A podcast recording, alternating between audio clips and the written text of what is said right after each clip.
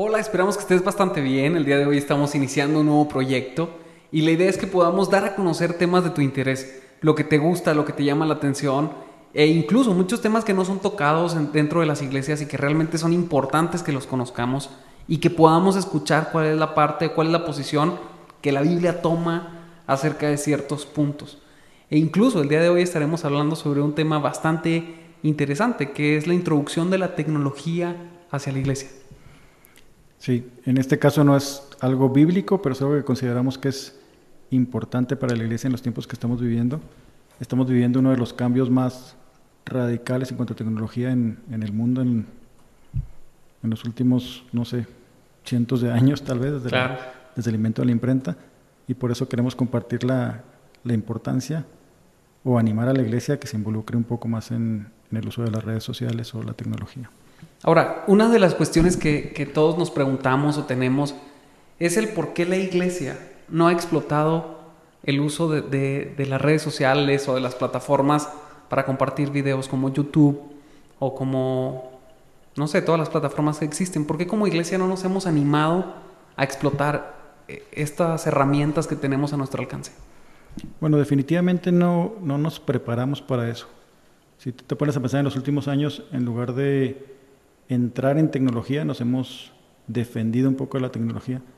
Cuando la gente empezó a utilizar la Biblia en, sus celulares, hubo una respuesta fuerte de la iglesia al grado de, de, de, tratarla como si no fuera la Biblia por estar en un celular. Entendemos que tiene ciertas tentaciones, que si alguien está leyendo puede estar checando las redes sociales o puede estar haciendo otra cosa, pero más que nada es una herramienta que, que yo creo que a cualquiera de a cualquiera de los personajes importantes que conocemos en la historia de la iglesia le hubiera encantado tener accesible la Biblia en su celular en todo momento y poder compartir la palabra de Dios inmediatamente, estés donde estés, en el trabajo, en la escuela, en cualquier parte.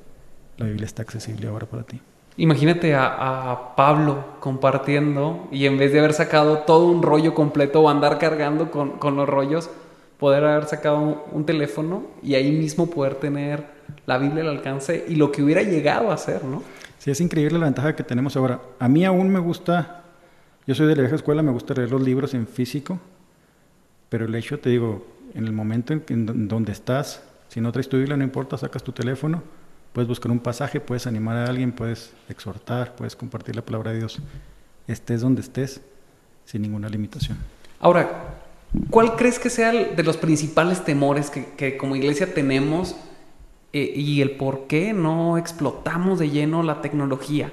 Y no nada más el uso de, estas plataformas, sino también de una forma tangible como es el teléfono, como, como son las herramientas que tenemos tecnológicas ahora. Yo pienso que erróneamente por mucho tiempo lo hemos visto como una competencia para nuestras congregaciones. Eh, Hace algunas semanas escuchaba yo un pastor que compartía, él tiene un ministerio fuerte en redes sociales, y él compartía que a él le gusta compartir, él compartía que le gusta compartir, él compartía que él, él le gusta subir sus videos de sus sermones a YouTube, pero no le gusta transmitirlos en vivo.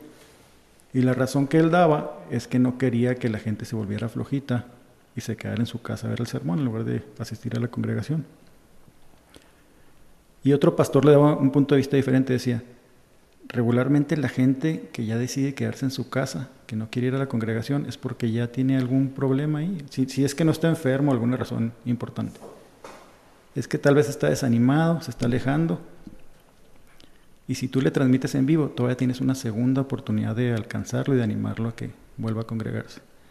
Entonces deberías de enfocarte más en, el aspecto positivo que en el negativo de transmitir tus predicaciones en vivo. Ahora, otra de las cosas que yo veo es que, si bien es cierto, le tenemos miedo a este cambio de la tecnología, en ocasiones no sabemos cómo utilizarla.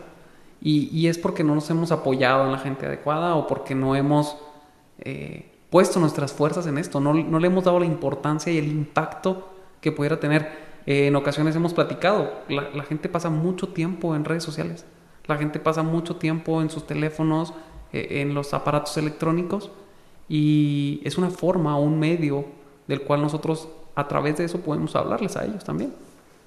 Sí, yo pienso que los que somos un poquito mayores tal vez nos cuesta un, nos cuesta más trabajo el tratar de entrar a las redes sociales. Nos da un poquito de temor, no es natural para nosotros como para las nuevas generaciones. Pero la realidad es que es bastante fácil, lo único que tienes que hacer es dar el primer paso. Estamos en una situación en que la iglesia tiene todas las ventajas para compartir el Evangelio a millones de personas. Se dice que el 46, 47% de la población mundial está en redes sociales. Entonces tú puedes con un sermón no solo alcanzar a tu congregación, sino a, la mitad del mundo. A gente que está en otros países, que, que se mete a internet, que tiene dudas, que tiene el deseo de, que está buscando algo, que está buscando a Dios y puede tener acceso a, una predicación en, en, el momento oportuno. Ahora, compartir la palabra del Señor, compartir lo que, lo que trabajamos dentro de nuestras iglesias a través de las redes sociales y a través de la tecnología tiene beneficios de impacto, ¿cuáles son los primeros beneficios que, se te ocurren que pudiéramos encontrar al momento de utilizarlas? Número uno, lo dije hace un momento, es gratis. Imagínate hace algunos años la cantidad de dinero que tenías tú que pagar por 30 minutos en televisión. Ahora realmente nadie ve televisión. Bueno, de las nuevas generaciones. Todo el mundo va a YouTube o si van a ver una película Netflix o algo en el momento que lo quieren. Es raro que alguien vea televisión abierta en ese tiempo. Y la segunda ventaja, que es la más grande, es que estás presentándote en el lugar donde la gente está. Eh, la mayoría de la gente pasa más de media hora al día en redes sociales. Y si tú sabes que están ahí, puedes presentarte, ponérteles enfrente y compartirles algo sobre Dios. Y es una, una situación que nuevamente ya desearían muchas personas en, en el pasado haber tenido esta oportunidad de compartir la palabra de Dios de una manera tan sencilla y tan, tan fácil, tan accesible.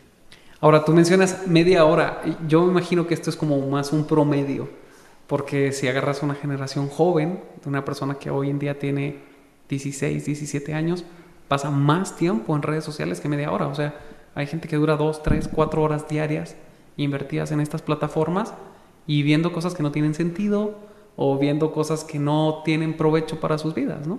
Sí, cada vez es más común ver gente en, la calle caminando sin, sin, ver hacia adelante, únicamente viendo el celular todo el tiempo. Es una nueva generación. Y nosotros tenemos el deseo de llevarlos a las congregaciones, que conozcan a Dios, de que se congreguen, de que tengan comunión con la iglesia.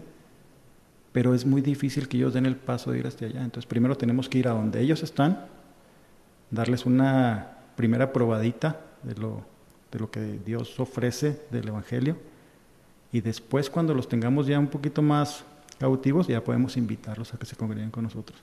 Pero al principio tenemos que ir a donde ellos están y dar el primer paso. A mí me gustaría resaltar de lo que le dices que se me hace sumamente importante. Es, esto no viene a, quitar la comunión de la iglesia. Esto no viene a sustituirlo. Esto solo se utiliza como un medio para que vengan, porque la comunión entre hermanos sigue siendo sumamente importante, para que nos alentemos los unos a nosotros, para que nos apoyemos y nos exhortemos. Entonces esto es como el inicio para que ellos vengan. Exactamente, definitivamente la Biblia nos exhorta a congregarnos, a reunirnos, a funcionar como un cuerpo, como tú lo dices, pero tenemos que llevar a las nuevas generaciones a que den el primer paso. Es muy bonito estar en la congregación, es muy bonito pasar tiempo con tus hermanos, es como si tu familia se volviera mucho más grande de un momento a otro, pero las nuevas generaciones no tienen la oportunidad de ver eso porque no, le, no están interesados ahora en, ir a una iglesia.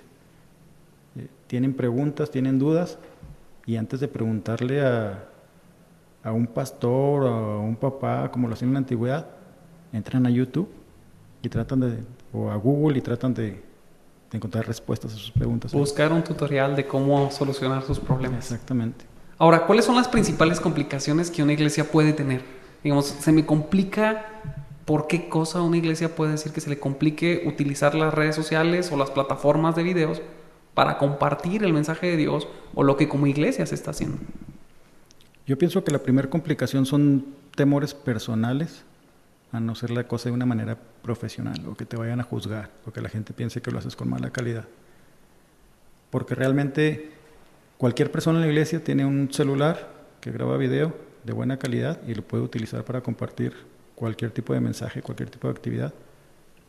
Y los yo pienso que algo que, que, la mayoría de las congregaciones invierten bastante es en los grupos de alabanza. Entonces, todos tienen micrófonos profesionales, todos tienen sistema de audio. Y eso lo puedes utilizar para grabar un podcast, para grabar un video con, con excelente calidad, sin tener que gastar más. Únicamente usar los recursos que ya tienes en tu congregación para un fin un poquito diferente. O sea, las principales, la principal complicación sería eh, el temor de dar el primer paso, de iniciar, de empezar a hacerlo. Sí, tener el valor de arriesgarte a ser criticado. Sí. Ahora hay, hay que ser conscientes de que esto es perfeccionable, ¿no? La primera vez mm, tal vez no sale como quisieras y conforme va pasando el tiempo y conforme vas avanzando, vas aprendiendo, vas conociendo los errores hasta el punto de poder hacerlo de una forma cada vez más profesional y cada vez más correcta. Sí, cada vez vas a ir mejorando y haciéndolo un poquito, un, un nivel mejor. Pero lo primero que tienes que entender que aunque a la primera te quedara perfecto, te van a criticar exactamente igual que si te hubiera quedado mal. Entonces tienes que hacer un poquito de concha y, y, entrarle al ruedo. Lo que tienes que compartir es más importante que lo malo que alguien pueda decir de ti porque lo, lo estás compartiendo. Así es. Pues bueno, la invitación es esa. Eh, que te animes como iglesia a compartir a través de las redes sociales, a través de las nuevas plataformas, lo que el Señor ha hecho contigo, lo que el Señor ha hecho con tu vida y lo que puede hacer con la vida de los demás para que la gente se pueda acercar a las iglesias. Exactamente. Hay un montón de tutoriales de cómo hacer las cosas en Internet.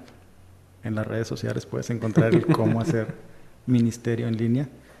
Y si nosotros podemos servirte en algo, no somos expertos, pero si te podemos ayudar a a explicarte cómo usar un celular, cómo usar un micrófono, cómo subir a YouTube un video, a qué resolución. Por mucho gusto envíanos un mensaje y estamos disponibles para apoyarte. Ahora, la intención de este programa es que podamos aclarar tus dudas, que podamos traer temas de la actualidad y podamos conversar un poco de ellos. Entonces, si tienes alguna duda o pregunta, haznosla saber y con gusto estaremos platicando de ella.